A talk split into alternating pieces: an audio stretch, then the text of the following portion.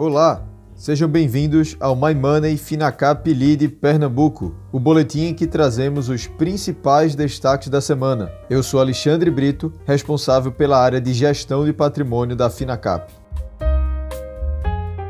O Ibovespa devolveu parte da recuperação da semana passada, novamente em meio a acontecimentos de cunho político. Na segunda-feira passada, o mercado reagiu mal à decisão do ministro Edson Fachin, do Supremo Tribunal Federal, de anular as condenações do ex-presidente Luiz Inácio Lula da Silva na Lava Jato e restaurar seus direitos políticos. Com a eventual candidatura do petista em 2022 no horizonte, o dólar fechou em alta de 1,7%, cotado a R$ 5,78, e o Ibovespa caiu quase 4%, encerrando o pregão da segunda-feira, dia 8, aos 110.600 pontos. A desvalorização foi quase generalizada entre as ações que compõem o índice. Para muitos analistas, a decisão do ministro já antecipa de maneira extraoficial o início da corrida presidencial para 2022. O maior temor dos investidores, neste momento, é o possível aceno do presidente Bolsonaro em direção a medidas populistas, como forma de capitalizar uma base para a disputa pela reeleição. Essas medidas podem ir em direção contrária ao equilíbrio fiscal, devido à expansão dos gastos.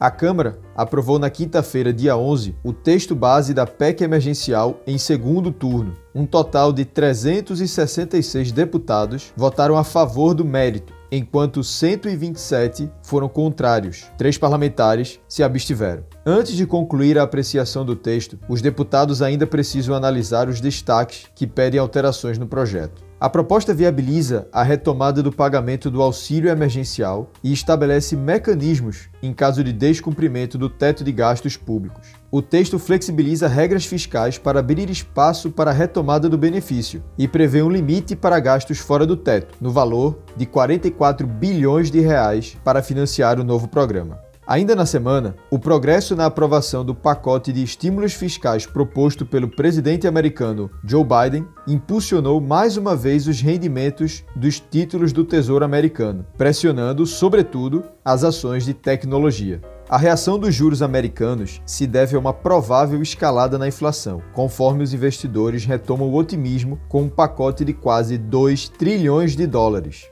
A título de comparação, estima-se que o New Deal, pós-crise de 29, teria custado 1 trilhão de dólares em valores atualizados, o que seria em torno de 50 bilhões de dólares em valores da época. O Plano Marshall, pós-Segunda Guerra, custou 100 bilhões de dólares em valores atualizados.